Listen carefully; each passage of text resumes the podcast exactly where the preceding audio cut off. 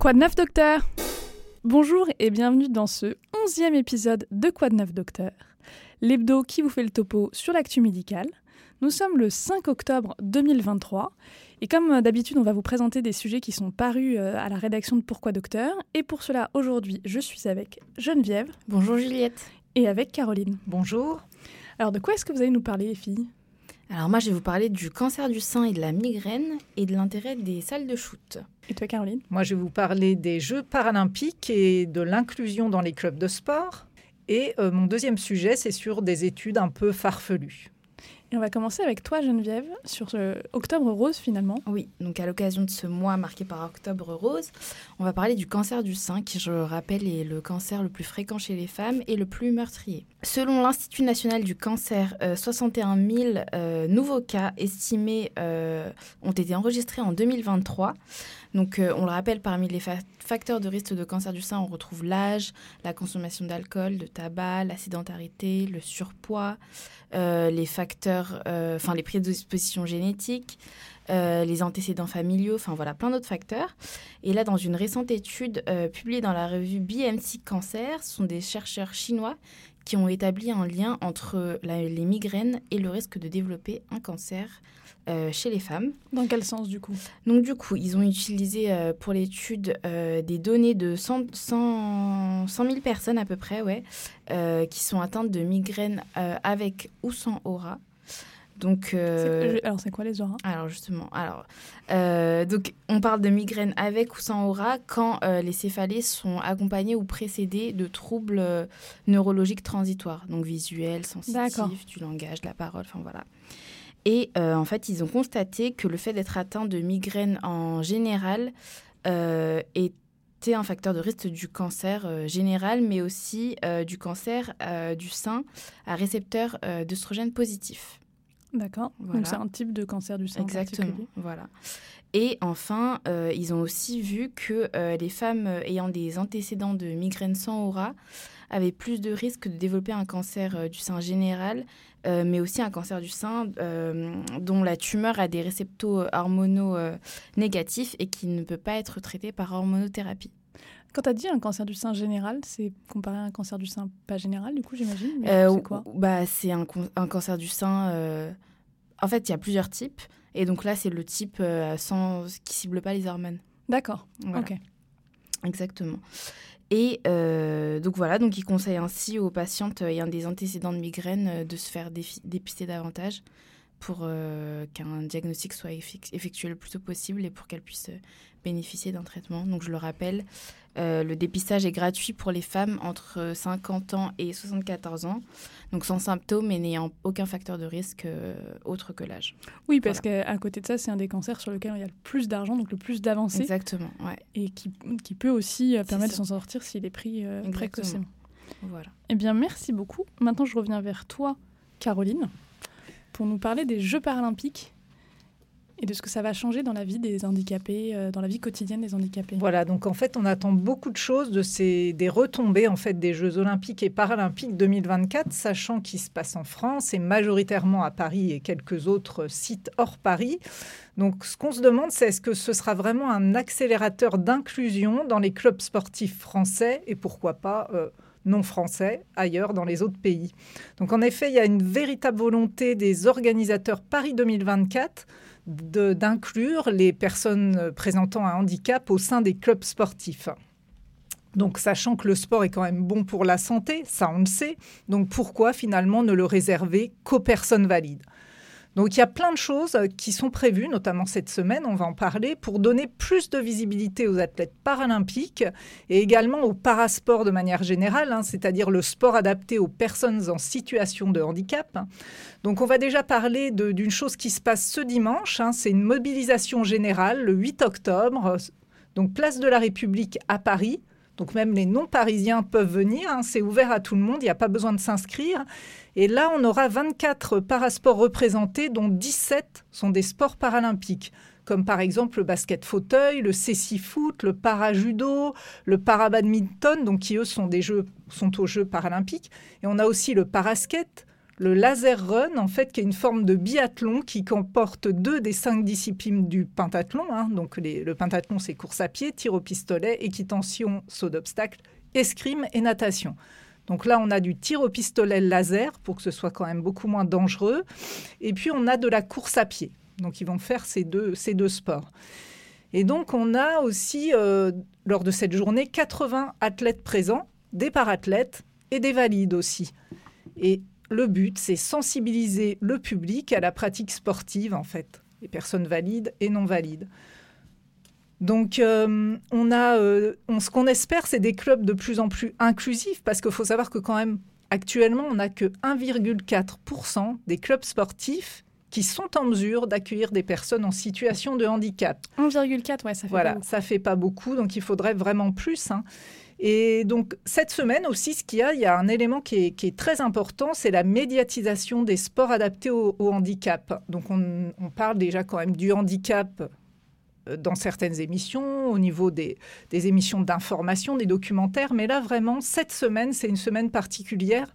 Du 2 au 8 octobre, justement, c'est l'ARCOM, c'est une autorité de régulation de la communication audiovisuelle et numérique qui a prévu donc cette semaine, du 2 au 8 octobre, comme je l'ai dit, la troisième édition de l'opération Jouons ensemble. Donc euh, il y a aussi un site internet, jouonsensemble.fr, je crois. J'aime bien nous donner des sites internet.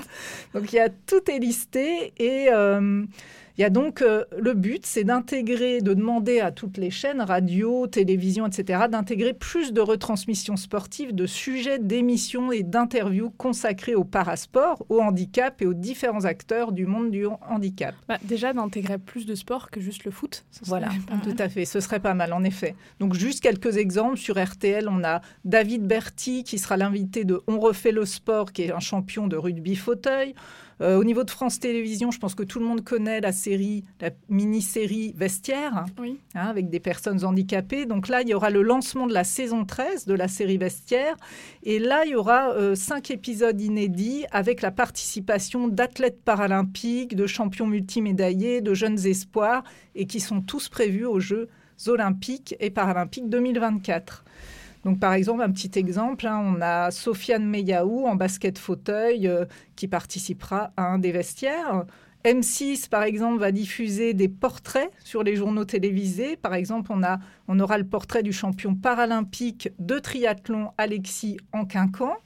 Et voilà, donc on a quand même, on essaye quand même d'avancer par rapport au parasport, là, il y a quand même beaucoup de choses positives de prévues et voilà. Donc, on va dire, on y croit. Surtout qu'en fait, il y a plein de sports qui sont, quand on y réfléchit, très bizarres, très, qui ont des règles très bizarres. Et en fait, c'est juste une autre forme de sport, mais qui reste un sport aussi et qui amène à, ma question est-ce que, je ne sais pas si tu le sais, mais est-ce qu'on peut pratiquer un sport paralympique en n'étant pas handicapé? Parce que, par exemple, si tu es valide, tu peux être en fauteuil. Est-ce que tu peux faire du rugby fauteuil alors, que tu es Je pense qu'on peut, mais on ne pourra pas faire de compétition. Parce que y a, quand on veut faire des compétitions, para, enfin, de parasport, il y a des critères en fait. Mmh. On est classé en catégorie en fonction de son handicap. tout le monde ne peut pas concourir avec tout le monde. De toute façon, bah il faut qu'il y ait un, handicap. Par contre, rien n'empêche de le faire. Et par exemple, la journée euh, euh, de, du 8 octobre, euh, pour la journée paralympique, en fait, là, on pourra tester c'est 24 parasports. Les personnes valides pourront tester. Voilà, donc on bah, peut quand même toujours le faire et ça montre aussi le ressenti. Oui. Hein, parce que bah c'est quand même particulier, se faire bander les yeux, par exemple, pour essayer le c foot, euh, se mettre dans un fauteuil roulant. Enfin voilà, c'est donc tout le monde peut le faire, au moins pour, euh, pour mm. savoir ce que, ça, ce que ça fait en fait. D'accord, bah, écoute, c'est une super initiative. Voilà. Et je reviens vers toi, Geneviève. On va changer de sujet, on va venir sur un, vraiment un autre registre pour nous parler des salles de shoot. Exactement. Déjà, est-ce que vous en avez déjà entendu parler? Oui. Oui. Alors, qu'est-ce que c'est? Alors, c'est des salles où les personnes qui se droguent peuvent venir euh, s'injecter les drogues parce que tout est fait pour que ce soit dans des conditions sanitaires vraiment les meilleures et pour pas qu'il y ait donc de maladies, euh, voilà. Exactement. Donc c'est ça. Donc euh, en Suisse, au Canada et aux États-Unis, euh, ces salles de shoot font déjà partie du paysage depuis très très longtemps, enfin depuis quelques années. ce qui n'est pas encore le cas en France, où des salles sont actuellement expérimentées, notamment à Paris et à Strasbourg. Euh, et donc le but de ces salles est de réduire les risques de transmission des virus euh, du VIH et de l'hépatite C. Donc en donnant accès, euh, comme disait Caroline, aux personnes qui se droguent des, un matériel stérile et à usage unique. Voilà, parce que la problématique c'est de partager une seringue. C'est ça, exactement, parce que le partage de d'aigus ou de seringues est un des premiers facteurs de risque de transmission. donc voilà, et donc c'est sous la supervision d'un personnel quand même qui est formé, donc ils font pas ça, c'est encadré. Donc euh, là, récemment, ce sont des chercheurs euh, français, donc de l'INSERM et du CNRS, qui se sont intéressés à l'impact euh, de ces salles-là, appelées des salles de consommation à moindre risque. et pour, enfin, donc du coup, ils sont intéressés à, l'impact sur le partage de matériel et aussi à l'accès au dépistage de l'hépatite C et au traitement dit par agoniste opioïde. Voilà. Donc, euh, ils ont suivi 665 euh, euh, usagers de substances par injection dans quatre villes françaises. Et donc certains avaient accès à ces salles-là et d'autres avaient accès à d'autres structures ou d'autres programmes visant à réduire les risques. voilà. une réduction de 90% du partage de matériel a été constatée chez les personnes qui avaient accès aux salles de shoot. Bah, ça veut dire qu'il y a quand même 10% qui continuent de partager leur matériel alors qu'ils sont dans une salle de shoot. Oui, exactement. Voilà. Mais c'est quand même une réduction euh, assez significative. Donc, euh, c'est pour ça qu'ils ont fait cette étude. Mais en revanche, ils ont vu qu'il n'y avait pas de, hum, de différence euh, entre les adultes qui allaient en salle de shoot et ceux qui avaient accès à d'autres structures en termes de dépistage à l'hépatite C et au traitement euh, agoniste euh, opioïde. Donc ce qui, ce qui aide vraiment, c'est de ne pas partager son, matériel. Voilà, exactement. Et, ils disent que cela s'explique par le fait que dans le modèle français, dans n'importe quelle structure, ils proposent systématiquement en fait le dépistage. Donc en fait, c'est pour ça qu'il n'y avait pas de, différence dans les taux. Oui, on est déjà très bon dans exactement, le dépistage. voilà, c'est ça. Et du coup, face à ces résultats, les chercheurs insistent sur la nécessité de, de mettre en place des actions supplémentaires euh, aux actions qui sont déjà existantes afin de lutter contre du coup les transmissions virales euh, chez les personnes euh, qui consomment des substances, substances pardon, par voie intraveineuse. Alors, on peut se demander un peu quel est l'intérêt de faire ça, puisque bah, on peut avoir un peu la vie de, de toute façon, c'est eux qui se droguent, donc pourquoi est-ce qu'il euh, faudrait, il faudrait faire ça? Mais quand on voit que pour le, le Covid, euh, on sait très bien que plus il y a de transmission, plus le, virus a des chances de muter et donc de devenir potentiellement plus dangereux. Bah, c'est vrai qu'avec tout le travail qu'on a fait sur le sida, par exemple, jusqu'à présent, ce serait un peu chiant qu'il mute et qu'on ait tout à refaire. voilà. Donc si ça aide toute la population De, euh, de faire ce genre de démarche. C'est ça, exactement. Eh bien, merci beaucoup Geneviève. Et je reviens vers toi Voilà. Caroline, pour un sujet qui va, à mon avis, bien nous amuser, tu vas nous parler des Ig Nobel? Voilà, exactement. Donc ces études un peu farfelues, un peu folles. Donc il y a eu la 33e cérémonie de récompense des 10 études internationales les plus extravagantes le 14 septembre 2023. Donc ce sont les Ig Nobel Prize. Et en fait, ignoble, c'est un petit peu un jeu de mots quand même, enfin même pas que un petit peu, c'est entre une contraction entre prix Nobel et l'adjectif ignoble en anglais. Qui veut dire ignoble. Voilà, exactement. Donc le but, le but de, de cette cérémonie, c'est de célébrer l'insolite et l'imagination tout en stimulant l'intérêt de la population aux recherches scientifiques. Et en effet, on est piqué un peu au vif à la curiosité, en fait, parce que c'est quand même un peu euh, incroyable. Donc on a plusieurs catégories de récompenses et de prix. Donc on a médecine, littérature, physique, chimie, psychologie, santé publique, etc. Et donc à cette remise des prix d'ailleurs, qui est aussi un peu euh, dingue, on chante, on danse, on assiste à du théâtre. Il, lance des, avions papier à la fin, je crois, il y a un truc dans le genre. Exactement, il y a plein de choses comme ça, assez drôles en fait. Hein. Je suis allée un peu visualiser la vidéo, parce qu'évidemment c'est aussi sur Internet. Et donc, leur récompense, c'est un, diplôme en papier, mais signé par de vrais prix Nobel. Ah Voilà. Donc c'est quand même reconnu. Donc je vais vous donner un petit peu quelques exemples parmi les 10 de cette année 2023. Donc en médecine, on a une équipe constituée d'Américains, Canadiens, Macédoniens, Iraniens et Vietnamiens qui ont étudié euh, des cadavres en fait pour déterminer si nous avions un nombre égal de poils dans chacune de nos deux narines. voilà. Donc une des études, c'est quand même très sympathique, très drôle, mais c'est vrai qu'on se pose plein de questions du coup. Bah oui. Hein. Finalement, j'aimerais bien connaître le nombre. Je Je suis pas allée voir l'étude ah. en détail. J'aurais dû. Souvent, ce qu'il faut savoir pour les Ig Nobel, c'est que souvent, c'est des recherches qui portent sur complètement autre chose. Et en fait, on se rend compte que maintenant qu'on sait ça, mais ça veut dire que ça. Ou alors, pour savoir ce qu'on cherche, il faut se poser des petites questions comme mais attends, est-ce qu'on a le même nombre de, poils dans, la narine droite que dans la narine gauche? Et donc, c'est un peu des, des, découvertes collatérales de, mmh. euh, de recherche importantes. D'accord. Bah, c'est vrai que du coup, ça apporte plein de choses ah bah en fait. Et en tout cas, ça nous fait bien rire, mais bon. Euh, donc on a aussi le prix de physique qui est allé à une équipe euh, aussi mixte, pareil, espagnole, galicienne, suisse, française, britannique, et qui a, elle, mesuré l'influence de l'activité sexuelle des anchois sur le mélange des eaux océaniques. Voilà. Ah, je m'y attendais pas à celle-là. Mais c'est pas mal quand même. Hein. Après, c'est vrai que je regrette de ne pas être encore allé voir, j'avoue, le détail. Bah oui. Mais voilà, je ne sais pas quelles conséquences. Je vous dirai plus tard. Et donc un autre prix en psychologie, le prix est revenu aux Américains. Euh, donc une équipe de, trois Américains qui ont mené des expériences dans une rue de la ville, je ne sais plus quelle ville, afin de déterminer combien de patients, de pardon, afin de déterminer combien de passants s'arrêtent pour regarder vers le haut lorsqu'ils voient des étrangers regarder vers le haut. voilà. Donc un, quatrième exemple, hein, pour rire un peu plus, le prix de chimie et géologie, remporté par des scientifiques de Pologne et du Royaume-Uni, qui a permis d'expliquer pourquoi de nombreux scientifiques lèchent les pierres. Je ne savais pas ça. si, les géologues, les géologues lèchent. Si, si, bah, si, si.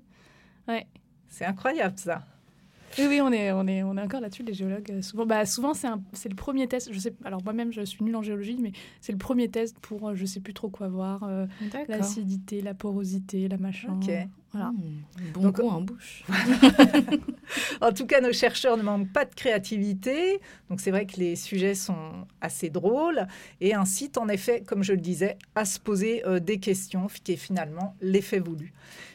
En attendant l'année prochaine, du coup, je vous propose aussi d'aller voir là ce coup-ci les vrais prix Nobel. Oui, parce que j'allais dire, il faudrait quand même qu'on ait un petit peu de sérieux dans ce podcast. Donc, on a des vrais prix Nobel et les prix sont en cours d'attribution. Hein. J'en ai vu passer quelques-uns, dont celui de physique, je crois. Et donc, ils sont attribués dès ce mois-ci. Et donc, on attend donc l'année prochaine pour la 34e cérémonie de récompense des études farfelues. Ben, merci beaucoup, les filles. Euh, tous les sujets dont on vient de, parler euh, vous sont présentés dans la description du podcast. Vous les retrouvez évidemment sur, euh, sur Pourquoi Docteur. On espère que cet épisode vous a plu et on se retrouve la semaine prochaine.